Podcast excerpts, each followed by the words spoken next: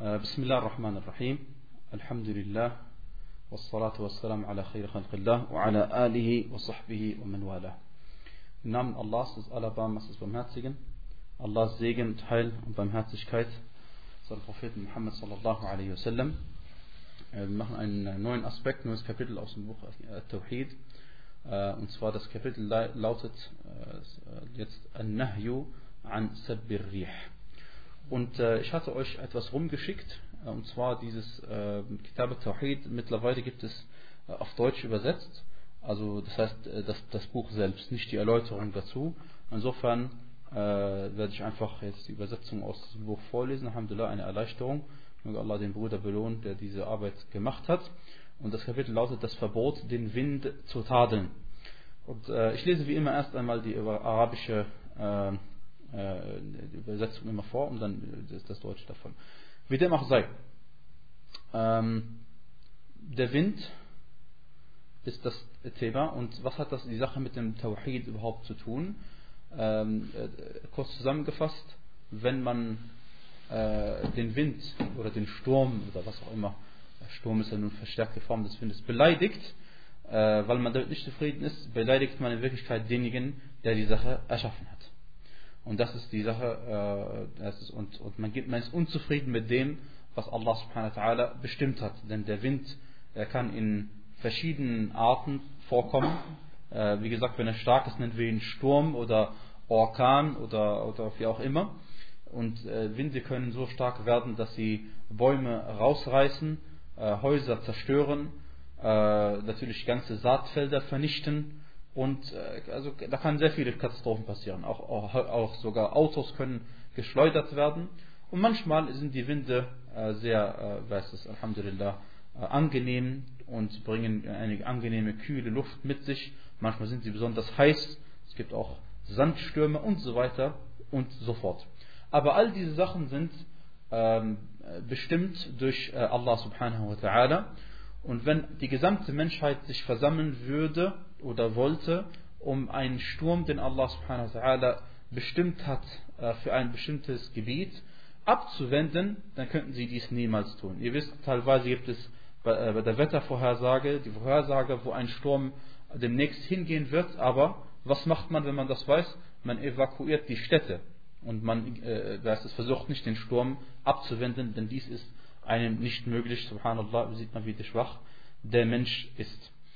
Ähm, und steht es jetzt dem Menschen zu, zu sagen, äh, diesen, die, äh, unzufrieden zu sein mit dieser Bestimmung Allahs, diesen Sturm zu tadeln, zu beleidigen, äh, äh etwas zu sagen, äh, diesen Sturm zu verunglimpfen? Die Antwort lautet nein. Denn dieser Sturm ist nicht anders als ein Geschöpf Allahs, das Allah subhanahu wa bestimmt hat, wo es langgehen soll. Und wenn du es tadeln würdest und es könnte sprechen, oder er könnte sprechen, würde er sagen, warum tadelst du mich? Denn ich gehe nur dahin, wo Allah mir bestimmt hat, hinzugehen. Insofern hat der Gesandte Allah sallallahu alaihi wasallam dies verboten. Und wir lesen ein, jetzt hören wir uns ein Hadith an von Ubay ibn Ka'b radiallahu anhu arda berichtet. Ich lese ein Hadith auf Arabisch. وأن رسول الله صلى الله عليه وسلم قال لا تسبوا الريح فإذا رأيتم ما تكرهون فقولوا اللهم إني أسألك من خير هذه الريح وخير ما فيها وخير ما أمرت به ونعوذ بك من شر هذه الريح وشر ما فيها وشر ما أمرت به. صححه الترمذي رحمه الله. أدى جزانت الله صلى الله عليه وسلم زاكت الحديث من أبي بن كعب. تادلت نشت الوند wenn ihr seht, was euch missfällt, also was euch nicht gefällt, dann sagt, wir erbitten von dir das Gute von diesem Wind. Und das Gute darin und das Gute, mit dem er anbefohlen wurde, es herbeizuführen. Und wir suchen Zuflucht bei dir vor dem Schaden des Windes und dem Übel darin und dem Übel äh, und dem Übel, mit dem er anbefohlen wurde, es herbeizuführen. Dieser Hadith ist unter anderem bei At-Tirmidhi rahimahullah ta'ala überliefert und At-Tirmidhi selbst sagte, der Hadith ist sahih und Al-Albani rahimahullah ta'ala bestätigte dies in Sahih At-Tirmidhi ähm, äh, tadeln kann auf verschiedene Arten und Weisen sein. Dass man zum Beispiel sagt, dass man tatsächlich ein, ein, Ausdruck der Beleidigung verwendet, was natürlich keinen Sinn macht. Ähm, äh, oder dass man irgendwie sagt, es macht ja gar keinen Sinn, dass Allah subhanahu wa diese, diesen Sturm da erschaffen hat, der macht ja nur alles kaputt. Äh, und man, man, man, man also glaubt nicht daran, dass es eine Weisheit gibt, warum Allah die Sache erschaffen hat, dass man äh, flucht über, diese, über diesen, diesen Sturm und so weiter und so fort. Denn ihr wisst, wie gesagt, wenn du, äh, stell dir mal vor, dein äh, wie heißt das, äh, Kind kommt zu dir, das ist ein, ein, ein Gleichnis, um das besser zu verstehen, ein Kind kommt zu dir und äh, zeigt dir, was es in der Schule für ein schönes Häuschen gebaut hat und dann sagst du, das ist doch Schrott dann ist das nichts anderes als eine Beleidigung für das Kind, weil das Kind hat das gemacht. Okay? Und äh, wie heißt das? Umso schlimmer ist es in Bezug auf Allah subhanahu wa ta'ala. Äh, sollte allerdings, aber was, was wir nicht zweifeln, woran wir nicht zweifeln, ist, dass solche Sachen schlecht für uns sein können, logischerweise. Äh, denkt daran, dass, dass äh, wenn du ein Gebäude hast und dieser Sturm reißt das Gebäude nieder, dann hast du natürlich etwas, ein, ein, keinen Nutzen daraus gezogen, es sei denn, du bist ein gläubiger Mensch, dann ziehst du auch aus solchen Situationen deinen Nutzen. Wie dem auch sei, der Gesandte Allahs, sallallahu alaihi wasallam, hat uns dann beigebracht, wie wir als gläubiger Mensch trotzdem noch von diesem Schaden profitieren können. Indem er gesagt hat, solltet, also sinngemäß, solltet ihr so ein, sollte so ein Sturm auf euch zukommen oder solltet ihr so einen Sturm sehen, dann sagt eben, oh Allah, ich bitte dich um das Gute darin. Ja?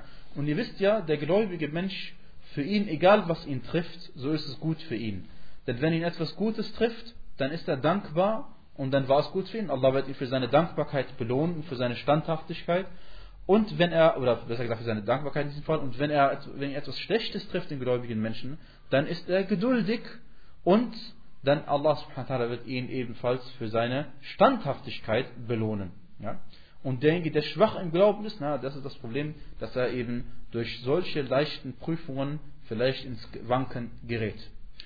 Der Beweis dafür, dass Stürme, äh, also aus dem Koran, dafür, dass Stürme durchaus etwas Schlechtes bedeuten können für die Leute, die es trifft, ist der Sturm, der das Volk Ad äh, getroffen hat. Allah subhanahu wa ta'ala sagte über diesen Sturm von Ad, تُدَمِّرُ كُلَّ شَيْءٍ بِأَمْرِ رَبِّهَا Er wird alles zerstören auf den Befehl seines Herrn und am Morgen sah man nur noch ihre Wohnungen, so üben wir die Vergeltung am, am schuldigen Volk.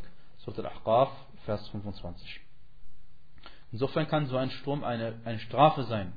Und deswegen soll man nicht äh, glücklich sein über solche Sachen, über solche Winde, wenn sie erscheinen, denn die dachten auch, äh, äh, wie heißt es, ähm, äh, die, das Volk von Ad dachte auch, das, wäre ein, äh, das wären Wolken, die da kommen, die, äh, wie heißt es, Fruchtbarkeit mit sich bringen. Nachher hat sich herausgestellt, dass es eben ihr Ende war.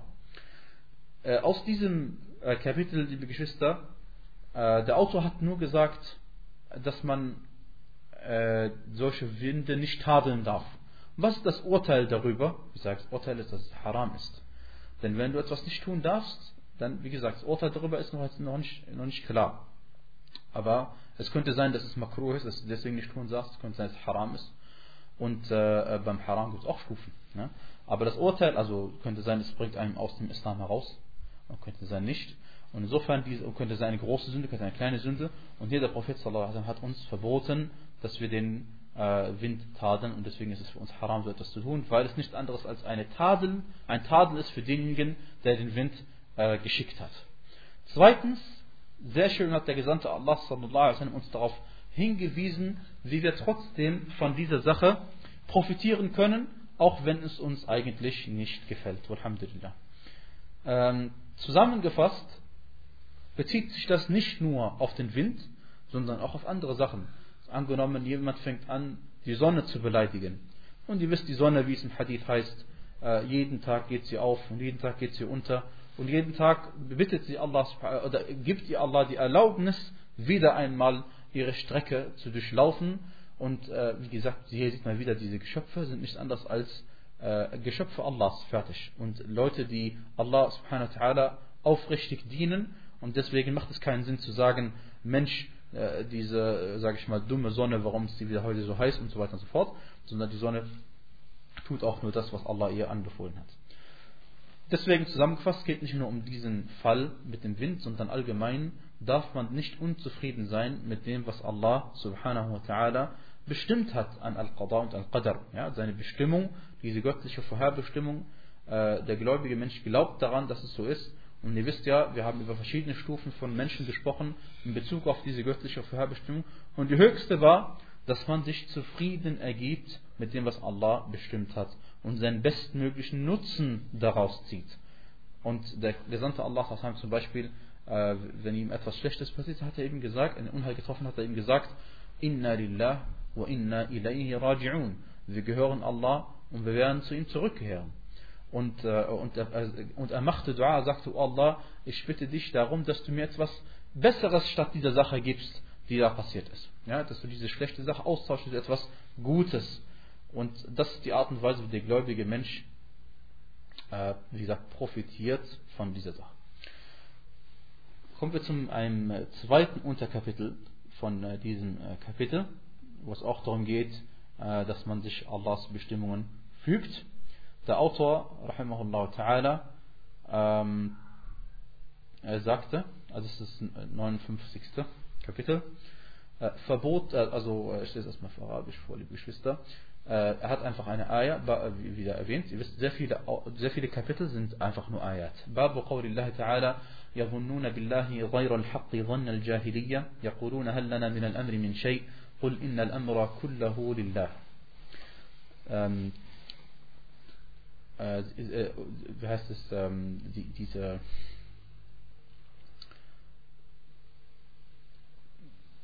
sie denken über Allah subhanahu wa ta'ala äh, nicht die Wahrheit, sondern so wie die Leute aus der Jahiliyyah. Sie sagten, haben wir etwas anderes von der Sache? Haben wir irgendetwas von der Sache? Entschuldigung. Haben wir irgendetwas von der Sache? Das heißt, konnten wir irgendwas bei der Sache beitragen? Hatten wir irgendwas zu bestimmen? Sprich, seht, die ganze Sache ist Allahs. Noch einmal, sie denken über Allah nicht die Wahrheit. Sie denken so wie die Leute der Jahiliyyah. Sie sagen, hatten wir denn irgendetwas mitzubestimmen? Sprich, die gesamte Angelegenheit ist Allahs.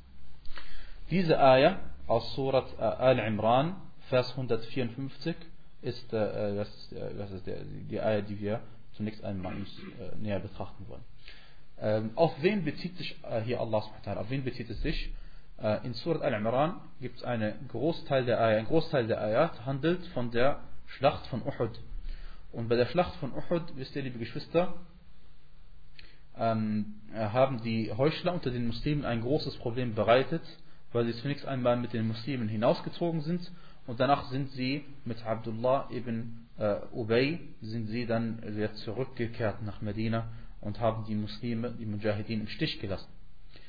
Und diese Heuchler, Allah sagt über sie, sie denken über Allah äh, nicht die Wahrheit, sondern sie denken über Allah so wie die Leute aus der Jahiliyyah. Was ist damit gemeint? Denken wie die Leute aus der Jahiliyyah? Ganz einfach, sie, sie, sie, sie sagen, der Islam ist doch nicht die Wahrheit. Muhammad sallallahu alaihi wasallam ist doch kein wahrer Prophet. Das ist, wie sie gedacht haben. Deswegen sind sie auch Heuchler, weil sie in, weil sie in den Herzen den Kufr ähm, verbergen, den Unglauben verbergen und nach außen hin tun sie so, als wären sie gläubige Muslime. Und sie haben dann Abdullah ibn Ubay gehorcht und sind zurückgekehrt und haben den Propheten, den sie hätten gehorchen sollen, im Stich gelassen. Ähm, über Allah subhanahu wa ta'ala zu denken, entweder man denkt über Allah subhanahu wa ta'ala gut oder man denkt über Allah subhanahu wa ta'ala schlecht. Äh, zum ersten einmal, wenn wir über Allah subhanahu wa ta'ala gut denken, dann behandeln wir zwei, äh, schauen wir uns darüber zwei äh, Aspekte an.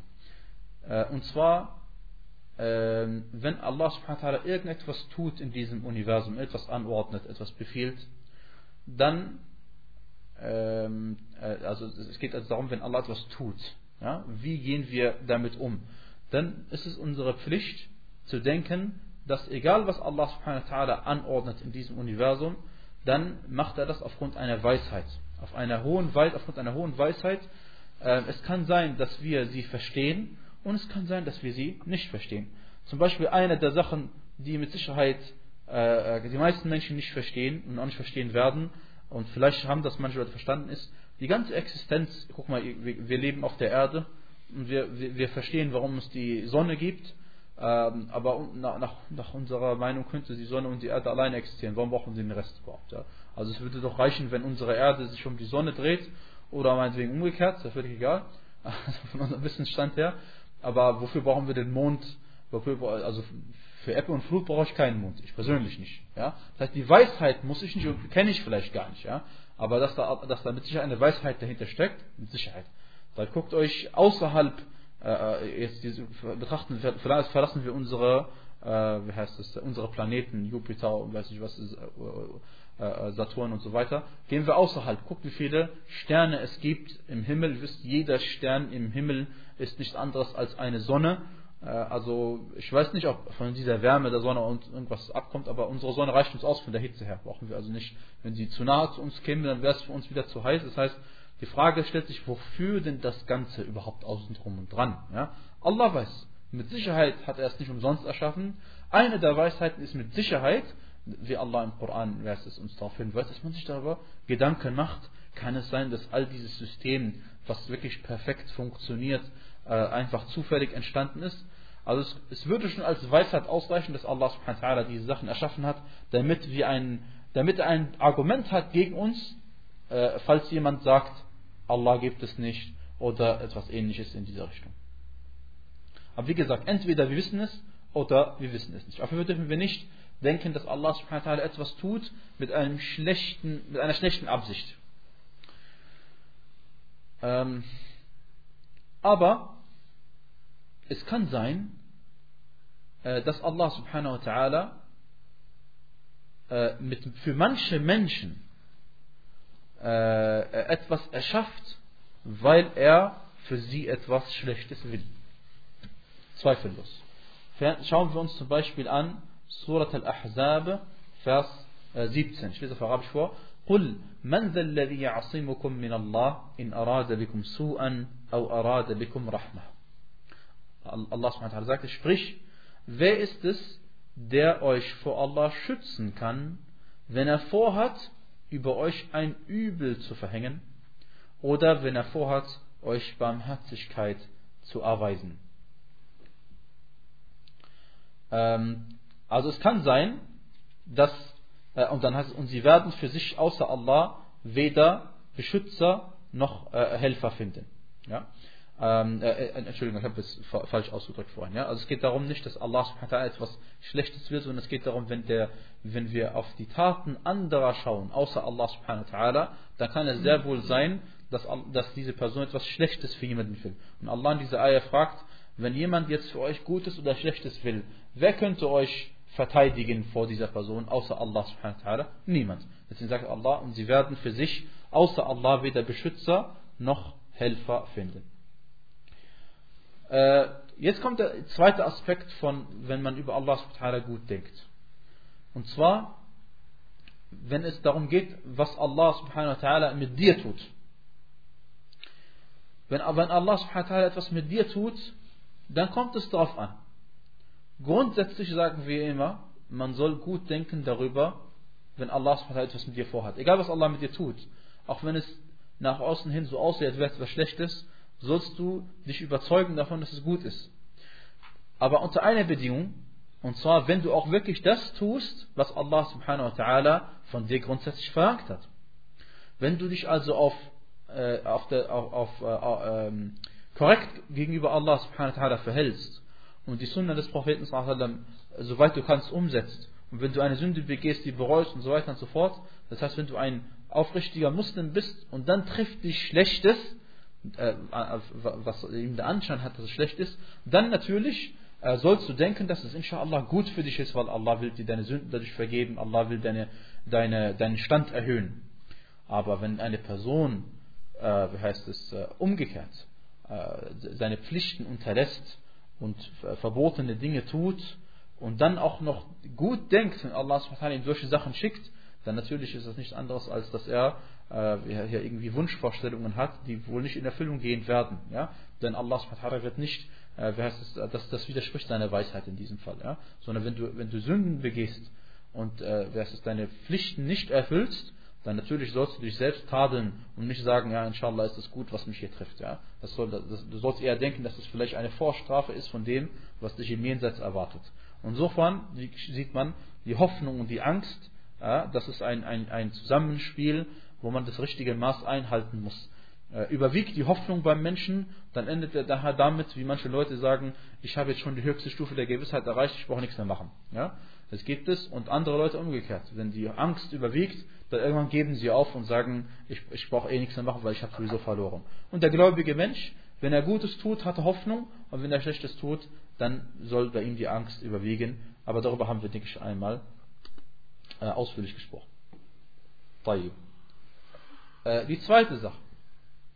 Wenn man schlecht über Allah subhanahu wa ta'ala denkt, äh, zum Beispiel äh, sagt man, das was Allah subhanahu wa ta'ala tut, macht keinen Sinn oder ist ungerecht oder etwas ähnliches. Ungerecht wie jemand, wenn er kommt und sagt, äh, die, die, manche Gesetze, die Allah im Koran erwähnt, sind doch ungerecht dem Menschen gegenüber. Das gehört natürlich zu den größten verbotenen Dingen und zu den übelsten aller Sünden, dass man so etwas sagt. Und das ist natürlich so, wie die Heuchler gedacht haben. So wie die Heuchler gedacht haben.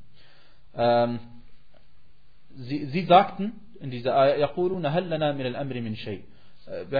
haben wir überhaupt irgendetwas in der Sache mitzubestimmen gehabt?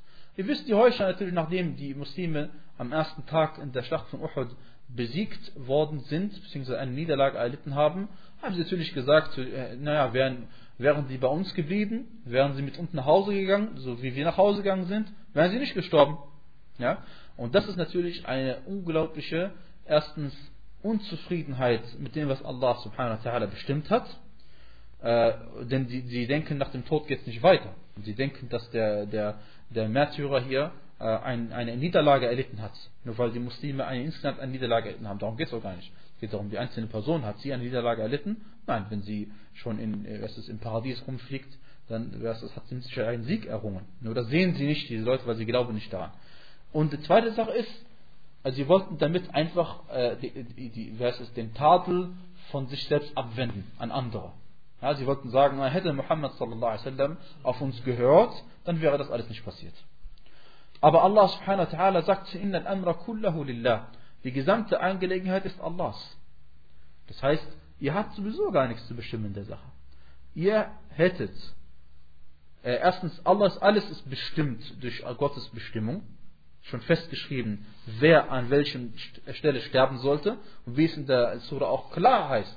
Das heißt, selbst wenn jemand nicht hinausgezogen wäre zur Schlacht, aber Allah hatte ihm bestimmt an der Stelle so und so zu sterben, dann wäre er hinausgegangen und wäre genau an dieser Stelle gestorben.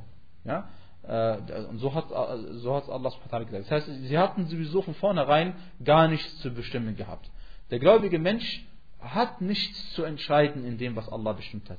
Wenn der Gesandte Allah sallam, zu etwas aufruft, ja, und heutiger Zeit, damit wir es nicht vergessen, über früher sprechen, heutige Zeit, die Gelehrten einem etwas sagen, was man zu tun hat, denn die Gelehrten sind nichts anderes als die Erben der Propheten, und wenn sie etwas sagen, äh, dann, äh, und das wäre es natürlich nicht, weil sie es selbst sagen, sondern weil sie es eben mit einem Beweis aus dem Koran oder der authentischen Sunna beweisen, dann ist man genauso verpflichtet, diese Sache Folge zu leisten, hat man nicht die Entscheidung, die Wahl zu sagen, ja oder ich mache oder nein.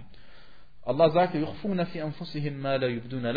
sie behalten äh, insgeheim, was sie dir nicht preisgeben, und das ist natürlich der, der wer heißt das, die, die Eigenschaft der Heuchler, dass sie äh, niemals die Wahrheit nach außen tragen, das heißt die Wahrheit, was in ihrem Herzen ist, und sie behalten, äh, sie verbergen den Kufr und den Fusuq und den Isyan. Das sind drei Worte, die Allah im Koran erwähnt hat. Äh, Al-Kufr ist der, der, die große Sünde, also das heißt der, der, der, der, die, der große Unglaube ist hiermit gemeint.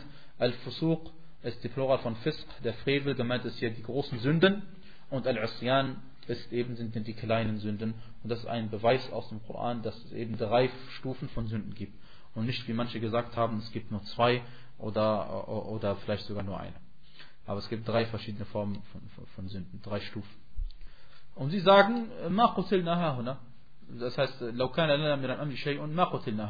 Das heißt, hätten wir etwas zu entscheiden gehabt, wären wir hier nicht gestorben. Und das ist natürlich kein Glaube an Al-Qadha und Al-Qadar. Denn Allah subhanahu wa ta'ala sagte, قُلْ لَوْ كُنْتُمْ فِي بُيُوتِكُمْ لَبَرَزَ الَّذِينَ كُتِبَ عَلَيْهِمُ الْقَتْلُ إِلَى مَضَاجِعِهِمْ Ja, Allah, also das heißt, sie sagen, hätten wir etwas von der Sache gehabt, äh, legen wir hier nicht erschlagen. Hätten die Leute auf uns gehört, wären sie da nicht gestorben. Sprich, wäret ihr auch in euren Häusern gewesen, wahrlich, jene wären hinausgezogen, denen der Tod bei ihren Ruhestätten vorgezeichnet war. Ja, das ist die Sache. Also das heißt, äh, der Tod, den kann man nicht abwenden. Es geht nur darum, an der Stelle, wo du sterben solltest, warum bist du da gewesen? Bist du da gewesen, weil der Gesandte Allah dir gesagt hat, dass du hinkommen sollst und dahin, äh, dass es dich opfern sollst, dann bist du auf dem richtigen Weg gewesen. Aber wenn du dahin gehst, äh, aus irgendwelchen anderen Gründen, aus Heuchelei, dann bist du an der gleichen Stelle gestorben und nach außen hin für den Betrachter gab es keinen Unterschied, aber der eine er hat das Paradies und der andere hat sich geopfert für gar nichts. Genauso wie die Leute, die heutzutage sterben äh, aufgrund von äh, Liebe zum Vaterland oder aufgrund von, äh, wer ist es, äh, ja, die ganzen christlichen Märtyrer, jüdische Märtyrer, sowas gibt, die ganzen Leute, die sich opfern und an, die ganzen äh, Leute, wie gesagt, die sich für das eigene Volk im Namen des Vaterlands und all diese Sachen, all diese Sachen, diese Leute äh, verschwinden ihre Seelen. Traurige Sache ist, man hat nur eine Seele. Beim Geld kann man es verschwenden, bei der Seele macht man es genau einmal. Und diese Begründung, die sie gemacht haben, war sinnlos. Sie hat, es macht keinen Sinn, denn jeder Mensch stirbt sowieso und selbst wenn er zu Hause bleibt in seiner Festung, in seiner Festung, in seinem Schloss, trotzdem wird er äh, sterben und der Todesengel wird genau zu ihm kommen. Äh, es gibt eine Erzählung, es gibt eine Erzählung von Israeliat, wo der, äh, wo Suleiman a.s.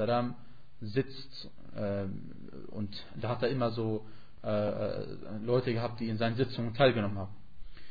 Und einer zu den Leuten, äh, eines Tages saß er in einer Sitzung ähm, mit einer dieser, einer seiner Begleiter sozusagen, und da war ein Dritter dabei.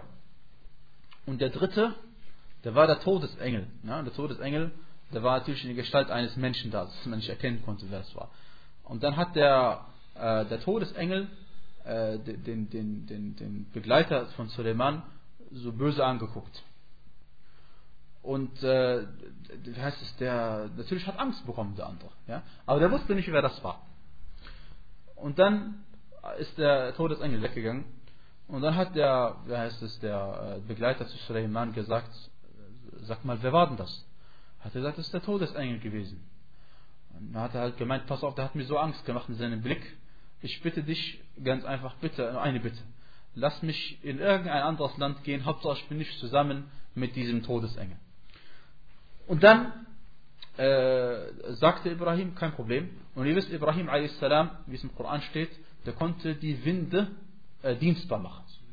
Suleiman. Was habe ich gesagt? Ibrahim. Ibrahim. Suleiman a.s., konnte die Winde dienstbar machen. Also hat er den Wind angeordnet, dass er seinen äh, Partner da äh, nach, nach, nach Indien äh, bringen soll.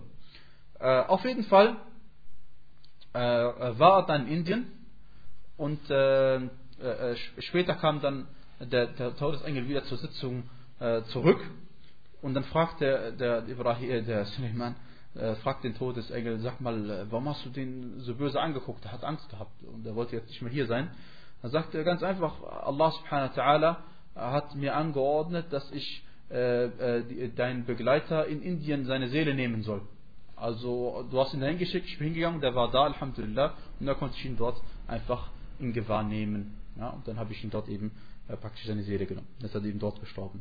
Und all dies eben zeigt eben, dass wenn Allah das bestimmt hat, wo man zu sterben hat, dann wird Allah irgendwas erschaffen, dass man auch tatsächlich genau zu der Stelle äh, gelangt. Ihr wisst, liebe Geschwister, äh, wenn Allah subhanahu wa ta'ala etwas bestimmt, dann gibt es zwei Arten, Arten davon. Da haben wir öfter darüber gesprochen. Und es ist sehr wichtig, diese Sache zu verstehen, damit man äh, nicht äh, missversteht, äh, wenn, wenn Allah subhanahu wa ta'ala etwas bestimmt hat. Allah subhanahu wa ta'ala bestimmt Dinge, entweder bestimmt sie äh, gesetzlich gesehen, aus einem gesetzlichen Blickwinkel. Das heißt, Allah bestimmt, dass, äh, dass man fasten muss. Er sagte, äh, O die ihr glaubt, euch ist das Fasten vorgeschrieben worden, genauso wie es denjenigen vor, vorgeschrieben war, die vor euch waren. Äh, oder Allah hat bestimmt das Gebet, dass man es zur richtigen Zeit verrichten muss. Das Gebet ist wahrlich den Gläubigen zu festgesetzten Zeiten vorgeschrieben. Die Frage ist, äh, äh, halten die Leute sich alle daran? Die Antwort ist nein. Deswegen geht es hier um die Bestimmung Allahs, die nicht unbedingt umgesetzt werden muss. Das nennt man eben Shari. Ja? Äh, äh, oder was ist äh, Shari nennt man das, gesetzlich. Weil Allah hat das bestimmt, aber es muss nicht unbedingt eintreffen. Und die zweite Art ist Kauni, äh, was ist, wenn man möchte, kann man das als universell bezeichnen oder so. Auf jeden Fall, dass die zweite Art der Bestimmung ist, dass wenn Allah das bestimmt, dann wird es auf jeden Fall durchgesetzt. Und da kann niemand seinen Befehl äh, zurückweisen. Allah subhanahu wa ta'ala sagt zum Beispiel, كتب الله لأغلبن أنا ورسلي Allah hat es vorgeschrieben, sicherlich werde ich siegen, ich und meine Gesandten. Allah subhanahu wa seine Gesandten werden im Endeffekt die siegreichen sein, egal was passiert. Ja? Aber beim Gebet muss nicht sein, dass jeder betet, obwohl Allah gesagt hat zu den Leuten, ihr sollt euer Gebet verrichten. Ähm. All dies, liebe Geschwister, lässt Allah zu. Und äh, wie heißt es, also die ganzen, äh, wir sind ja noch im Kapitel, wie gesagt, geht um Al-Qadar und Al-Qadar ja, unter anderem und dass Allah subhanahu eben etwas bestimmt und guckt, ob man damit zufrieden ist. Allah will sehen, was in den Herzen der Leute ist.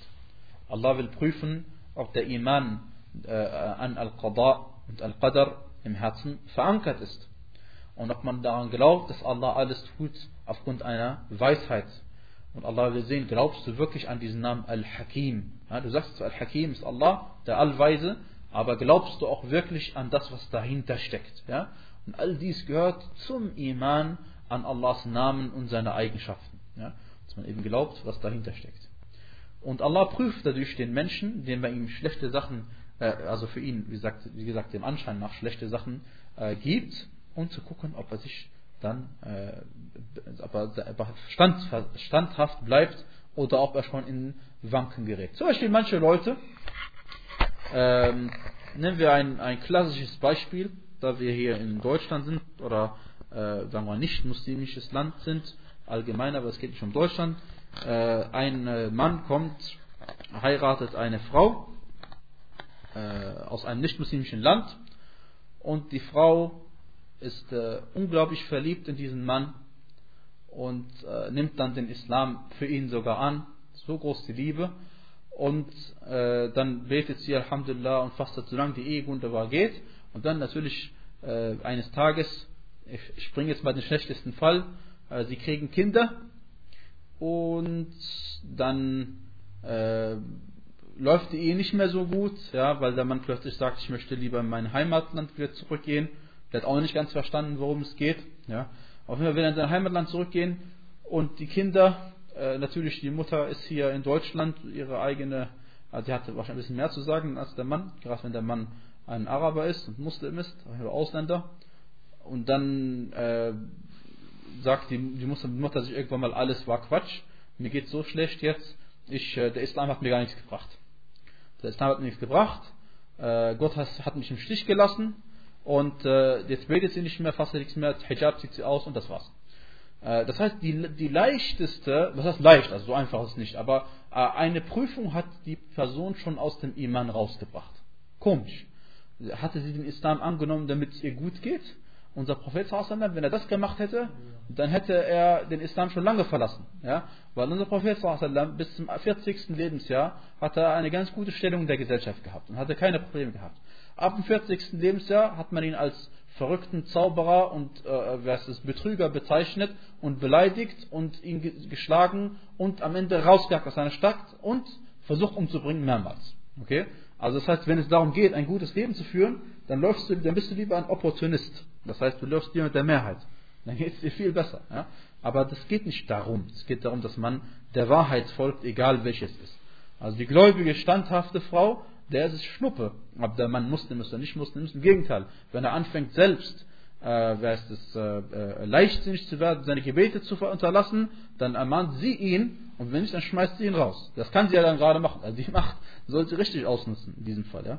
Aber nicht umgekehrt, Allah. Also wie gesagt, die, die, Allah prüft den Menschen, um zu sehen, ob er wirklich sich da an den Islam hält und ob das alles nur ein Schein war. Ja.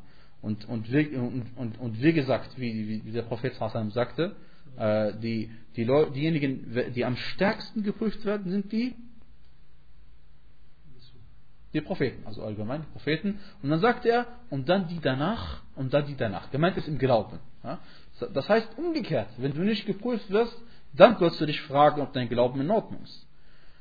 Und wenn du nicht geprüft wirst, vielleicht prüft dich Allah auch nicht, weil er weiß, dass dein Glaube schwach ist. Ja? Und er will nicht, dass du die Prüfung nicht bestehst. Ja? Aber wenn Allah unseren Propheten Muhammad prüft, warum hat er das gemacht? Natürlich, damit er seine Rangstufen erlangt. Unser Prophet, wenn er krank war, sagt er, dass er, wenn er krank ist, hat er gelitten wie zwei Menschen. Ja? Und das, also das können wir uns eigentlich schlecht vorstellen, was das für ein Leiden äh, ist, ja. Aber trotzdem, mit Sicherheit wollte Allah für ihn Gutes und er hat für ihn sicherlich Gutes bestimmt, ja. Weil die höchste Stufe kriegt man einfach nicht, äh, einfach nicht, nicht nur einfach, einfach so. Ja. Auf jeden Fall, äh, die Sahaba radiallahu anhum äh, und äh, die, die, Verses und äh, die Leute, die Tauba gemacht haben, der Prophet hat ihnen angeordnet, nach dieser ersten Niederlage noch einmal hinauszuziehen. Noch einmal hinauszuziehen. Das heißt, nachdem die Schlacht zu Ende war äh, und, und äh, es, äh, die, die Muschrikin mehr oder weniger einen Sieg erlangt haben, dann hat der, wie heißt es, der, ähm, der Prophet sallallahu alaihi wasallam den Sahaba noch einmal angeordnet, noch mal hinauszuziehen, weil sie, die anderen haben nicht damit gerechnet, dass gleich am nächsten Tag noch einmal wie heißt es, eine Schlacht stattfinden würde. Und man hatte sogar den Sahabern Angst gemacht. Man sagte zu ihnen, inna nasa qad jama'u lakum fakhshawhum. Das heißt, die Leute haben sich gegen euch versammelt, also fürchtet sie. Die Leute, die Muschkin haben sich gegen euch versammelt, also fürchtet sie und geht weg. Aber die Sahaba sind umgekehrt, sind wieder hinausgezogen am nächsten Tag und äh, bis zu einer Ortschaft, das Hamra oder Hamra al-Asad, hinaus und dann haben sie äh, äh, wie, heißt es, äh, wie heißt es, die Muschrikin dort nicht mehr vorgefunden, sondern die Muschrikin sind aus Angst zurückgezogen. Allah subhanahu wa ta'ala hat äh, Schrecken in die Herzen von der, der, der Leute aus, aus Mekka gesetzt und sie sind aus Angst zurückgekehrt. Ja? Und diese Sache hat Allah subhanahu wa ta'ala als einen Sieg gewertet für die Gläubigen. Allah sagt im Koran, فانقلبوا بنعمة من الله وفضل لم يمسسهم سوء واتبعوا رضوان الله والله ذو فضل عظيم.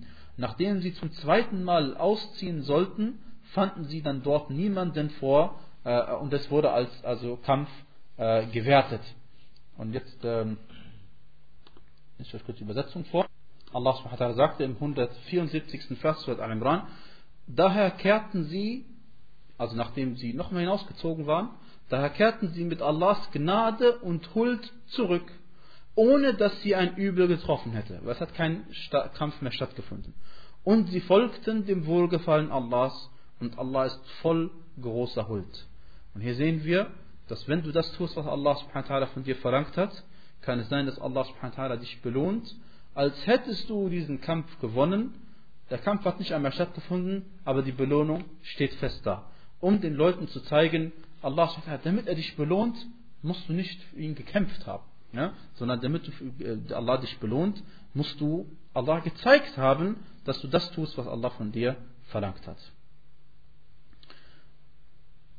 Na, der, äh, äh, Im weiteren Vers heißt es, الظانين بالله أو الآية heißt ويعذب الله ويعذب المنافقين والمنافقات والمشركين والمشركات الظانين بالله ظن السوء. In Surat al-Fath, Vers 6 heißt es, und damit er die Heuchler und die Heuchlerinnen und die Götzendiener und die Götzendienerinnen strafe, die von Allah die böse Erwartung hegen, dass sie denken über Allah schlecht. Gegen sie wird die böse Schicksalswendung sein, das heißt, sie werden für immer in diesen Übel eingehüllt sein. Allah zürnt ihnen, das heißt, er ist wütend auf sie, verflucht sie, ihr wisst, verflucht ist die Entfernung aus der Barmherzigkeit Allahs und bereitet ihnen die Hölle, wie böse ist der Ausgang. Ähm, Ibn al-Qayyim, rahimahullahu ta'ala, äh, äh, sagte äh, folgendes. Ibn Qayyim, Muhammad Ibn Qayyim, äh, Ibn Qayyim al-Jawzi, rahimahullah ta'ala, war einer der großartigsten Schüler von Sheikh al-Islam Ibn Taymiyyah rahimahullah ta'ala. Ähm, möge Allah mit ihnen beiden zufrieden sein, äh, er sagte, Rahimahullah Ta'ala, ein längeres Zitat, was wir uns einfach mal äh, versuchen zu genießen, was er da sagt. Ibn Qayyim Rahimahullah sagte, äh, in Bezug auf den ersten Vers, also wo es auch wieder, also wie gesagt mit dem Vers, dass die Heuchler schlecht gedacht haben über Allah bei der Schlacht von Uhud. Sie haben gesagt, wären wir zu Hause geblieben, dann wäre das für uns viel besser gewesen. Ja? Ibn Qayyim sagte, in Bezug auf den ersten Vers, der Gedanke der Unwissenheit, also so zu denken wie die Leute aus der Jahiliyyah, äh, wurde gedeutet, als würde der Allerhabene seinem Gesandten nicht helfen. Und als neige sich dessen Auftrag alsbald dem Ende zu. Ja, also bald wird er sowieso verloren haben, bald wird er umgebracht werden, dann ist der Islam sowieso vorbei. Er wurde auch gedeutet, als dass die Bedrängnis, welche er erlitt, nicht in der Vorherbestimmung und Weisheit Allahs begründet war. Also sie konnten nicht das vereinen, was passiert ist mit dem Propheten sallam, mit der Weisheit Allahs. Und das ist eben, die Leute machen öfter den Fehler, sie denken, wenn Allah mit einem zufrieden ist, dann muss er ein äh, äh, einfaches Leben haben und zufriedenes Leben haben und dann muss er eigentlich immer mit Gaben beschüttet sein. Was aber nicht stimmt, was überhaupt nicht der Fall ist. Unser Prophet selbst, der beste Mensch, hat Hunger gehabt und hat gelitten und hat auch Sorgen gehabt. Ja? Und äh, im Gegenteil, die größten Sorgen hatte die Sorge der Umma, das ist äh, insgesamt. Ja? Und trotzdem, das, heißt also, äh, wenn Allah mit einem zufrieden ist, heißt nicht, dass er, dass in einem Palast lebt. Aber das ist halt die falsche Vorstellung von Allah. Ähm, dies bedeutet somit auf, dies deutet somit auf die Verleugnung der Weisheit und der Vorbestimmung Allahs. Ja, das nutzt es nicht, wenn man dann sagt, ich glaube an Iman Billahi und Allah und seine Gesandten und die Engel und, so, und die jüngsten Tage und so und an die göttliche Vorherbestimmung, egal ob es gut oder schlecht ist. Das ist, warum du glauben solltest. Und das ist, was deine Zunge sagt, aber deine Taten, das ist, äh, widersprechen dem. Also dies deutet somit auf die Verleugnung der Weisheit und der Vorbestimmung Allahs, als auch auf die Verleugnung, dass der Auftrag des seines Gesandten sallallahu alaihi wasallam vervollständigt wird. Ja. Äh, Allah im Koran sagte, liebe Geschwister, لِيُظْهِرَهُ عَلَى الدِّينِ كُلِّهِ Allah hat im Koran versprochen, dass der Islam alle Religionen in den Schatten stellen wird. Und wenn jemand denkt, wie die Heuchler damals, ach, der Islam ist es bald zu Ende, dann glaubt er nicht an die Sache. Und dass er über jede andere Religion, jedes andere System obsiegen wird. Wie gesagt, لِيُظْهِرَهُ عَلَى الدِّينِ كُلِّهِ in Surat al-Saff. Dies waren üble Gedanken in den Köpfen der Heuchler und der Polytheisten, wie sie in Surat al-Fath erwähnt sind. Das war die zweite Eier heute. Ähm, dieses schlechte Denken, wann as-Sau, hier heißt as-Su, das ist falsch, sondern as-Sau, äh, also muss es nach der Leser Hafs heißen, geziemt weder seiner Herrlichkeit, noch seiner Weisheit, also von Allah noch seiner Preiswürdigkeit, noch seiner wahrhaftigen Verheißung, gleich wer denkt, Gleich wer denkt, dass die Falschheit, das heißt der Schirk, gegen die Wahrheit, Al-Haq, der Tawhid, dauerhaft obsiegen wird und sie vernichten kann. Oder wer leugnet, dass alle Dinge durch die Entscheidung und durch das Urteil Allahs zustande kommen. Oder wer die gesetzliche Weisheit hinter seinem preiswürdigen Urteil verleugnet und denkt, dass dies nur ein willkürlicher Wille ohne Sinn sei, dies sind Gedanken jener, die ungläubig sind. Wehe jenen, die nicht an die Strafe des Höllenfeuers glauben. Er sagte weiterhin, rahimahullah ta'ala ibn Qayyim, und die meisten der Menschen glauben Übles von Allah in Bezug auf das, wovon sie selbst im Besonderen betroffen sind. Und was er subhanahu wa ta'ala nicht anderen zufügt. Ja, also wenn dich trifft etwas, warum hat er meine Kinder genommen und hat nicht die, wer es, andere leiden lassen? Warum ausgerechnet meine Kinder müssen leiden? Niemand ist davon bewahrt, außer jene, die Allah seinen Namen und Eigenschaften als auch die Unerlässlichkeit seiner Weisheit und der Preisung gegenüber wahrhaftig kennen. Also noch einmal, bewahrt von diesem schlimmen Sache wird nur jemand, der wirklich an Allahs Namen und Eigenschaften glaubt. Und insbesondere hier, natürlich, wie wir gesagt haben, insbesondere äh, die, äh, die, sein Name Al-Hakim. Der Allweise das heißt, nichts, was er anordnet. Oder alles, was er anordnet, alles, was er bestimmt, ist weise. Möge der Weise den guten Rat gegenüber Aufgeschlossene auf sich selbst genau achten und den guten Rat gegenüber aufgeschlossen auf sich selbst achten, Acht geben in dieser Angelegenheit und möge er reuevoll zu Allah kehren und um seine Vergebung flehen für die üblen Gedanken gegen seinen Herrn, die er in sich trug. Wenn man genau darauf achten könnte, wenn man genau darauf achten könnte, dann sehe man in solch einer Person Trübsal und Verärgerung mit dem, was Allah abgesandt hat. Er würde es tadeln und Fehler darin suchen und denken, dass es vielmehr so, äh, vielmehr so uns äh, äh, so und so sein sollte. Einige haben ein kleineres Ausmaß an solchen Gedanken, andere ein größeres. Die Menschen sind eben nicht alle gleich. Prüfe dich selbst, bist du frei von solchen Gedanken. Wenn du sicher davor bist, so bist du sicher vor einem großen Unheil. Aber wenn du es nicht bist, dann kann ich dich, äh, wer es, dann kann ich dich nicht als errettet ansehen. Und äh, äh, im, im, im darauf folgenden Kapitel werden wir sehen, wie, äh, wie wichtig der Iman an Al-Qadha und Al-Qadr ist, das heißt an die göttliche Vorherbestimmung ist, und dass Allah subhanahu wa ta'ala niemals die Tat von irgendjemandem akzeptieren wird, bis er nicht an Al-Qadha und Al-Qadr glaubt. Und das war die Aqidah der Sahaba. Und deswegen ist er auch, der, äh, gehört er zu den, den Arkan al-Iman, die sechs, äh, was ist der Iman an die Bestimmung Allahs subhanahu wa ta'ala. Ähm, eine, äh, ein kleiner Aspekt, äh, machen wir, was ist, äh, wollt ihr eine kleine Pause haben?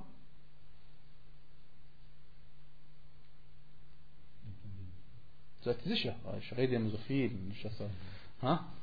وقت الأسئلة إمتى؟ بعدين. بعدين. بعدين. Also machen wir weiter oder Pause? Wenn jemand sagt Pause, machen wir Pause.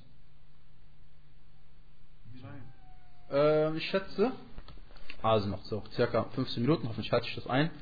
Das ist das Problem. Aber ihr könnt mich daran erinnern, ist ja kein Problem.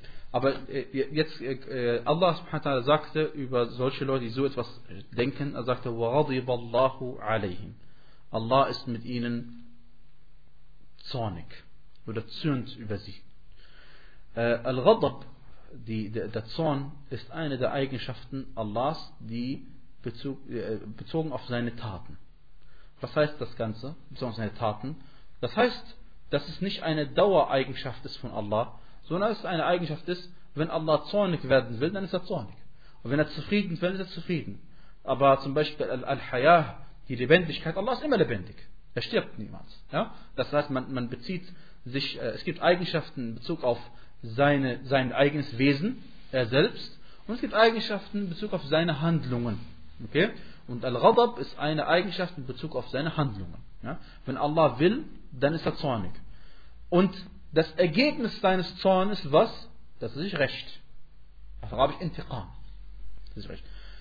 Die, äh, äh, manche Leute, die ein Problem haben mit diesen Eigenschaften Allahs, sie haben gesagt, es gibt nicht, dass Allah zornig wird, weil das ist eine Eigenschaft eines Menschen und deswegen ist hier nicht Zorn gemeint wirklich, sondern gemeint ist, dass Allah sich rächt. Sie sagen also, Allahu alayhim äh, und Allah zürnt über sie, bedeutet eigentlich, und Allah rächt sich bei ihnen. Und wir sagen, das ist eine Entstellung der Bedeutung der Verse. Das heißt auf Deutsch eine Verfälschung. Entstellung heißt Verfälschung. Ähm, äh, und, und, und, und, die und der Beweis dafür ist eigentlich ganz einfach. Erstens einmal, Allah hat das nicht gesagt. Das, das ist der deutlichste Beweis. Viele Leute lassen sich verblenden durch irgendwelche Aussagen, die, die einem sagen, nein, Allah meinte das nicht, sie und so und so. Wenn jemand so etwas sagt, muss man erst nach seinem Beweis fragen und weit hergeholt ist, dass sie irgendeinen Beweis bringen können. Also äh, natürlich gemeint ein Beweis, der akzeptabel ist. Ähm, und der äh, äh es, äh, Beweis aus dem Koran, ein schöner Beweis aus dem Koran ist, Allah subhanahu wa ta'ala sagte, فَلَمَّا آسَفُونَ انتَقَمْنَا مِنْهُمْ Nachdem sie uns erzürnt hatten, nahmen wir Vergeltung an ihnen. Noch einmal, nachdem sie uns erzürnt hatten, das heißt, nachdem sie uns dazu gebracht haben, zornig zu werden, haben wir uns bei ihnen gerecht. Das heißt also was? Das sind zwei, zwei, zwei Paar Schuhe, ist nicht das gleiche. Das heißt, jemanden zornig machen ist eine Sache und daraufhin äh, rächt er sich bei, bei, bei ihm. Ja? Und äh, deswegen ist die Aqidah von Ahl Sunnah Jama'a immer noch, immer noch die gleiche, Alhamdulillah, dass man ähm, äh, das, was Allah subhanahu wa ta'ala über sich selbst gesagt hat, daran glaubt und so auf die Art und Weise daran glaubt, wie es Allah gebührt. Ja? Und dass man nicht ähm, äh, heißt es eben, was beim Menschen vergleicht. Manche Gelehrte haben gesagt, es kann nicht sein, dass Allah zornig wird. Warum? Weil Zorn bedeutet eigentlich, dass äh, das Blut kocht im Körper. Äh, und wir sagen, ja, beim Menschen kann das schon der Fall sein, aber ihr, ihr habt ein Problem. Ihr denkt immer, Allah ist so wie ein Mensch. Ist aber nicht der Fall. Ja? nur, nur, weil diese Eigenschaft bei Allah vorhanden ist und bei uns auch, heißt es doch lange nicht, dass, der, dass wie es zustande kommt, das gleiche ist. Ja? Das ist eben das Problem. Deswegen diese Leute, die eigentlich Angst davor haben, Allah zu vergleichen mit seinen äh, Geschöpfen, in Wirklichkeit sind sie diejenigen, die es gemacht haben, weil sie sagen, wie gesagt, Zorn bedeutet, dass Blut kocht und es kann nicht bei Gott sein, deswegen kann es nicht Zorn sein, es muss sein Rächen. Das ist der erste Fehler noch. Zweite Fehler, den sie machen, wenn man seine Augen aufmacht, sie haben das Problem gar nicht gelöst. Weil wenn sie jetzt sagen rächen, der Mensch kann sich auch wieder rächen. Also das Problem ist nicht gelöst. Ja? Sie haben das nur verlagert, von einem Wort zum nächsten Wort. Ja? Und das ist der, einer der größten Beweise, dass eben äh, diese Leute diesen, diesen Tahrifat machen und zu ihnen gehören äh, die, die, die, die äh, wie heißt es, äh, Al-Asha'ira und Al-Maturidiyya und, äh, und im extremsten Fall Al-Mu'tazila. Ihr wisst ja, die Mu'tazila sind, sind die, die extreme Form von Al-Asha'ira. Die Asha'ira haben das mit den meisten Sifat von Allah gemacht und äh, die, die Mu'tazila haben das dann mit allen Sifat gemacht. Die waren also konsequenter in dieser Hinsicht. Und die Ahl Sunnah Jama'a ist dann, was in der, was ist, äh, in der, die, nimmt dann die, äh, ja, was heißt die Mitte ein, die, den richtigen Weg ein, indem sie das, was Allah sagt, so akzeptiert, wie Allah es gesagt hat.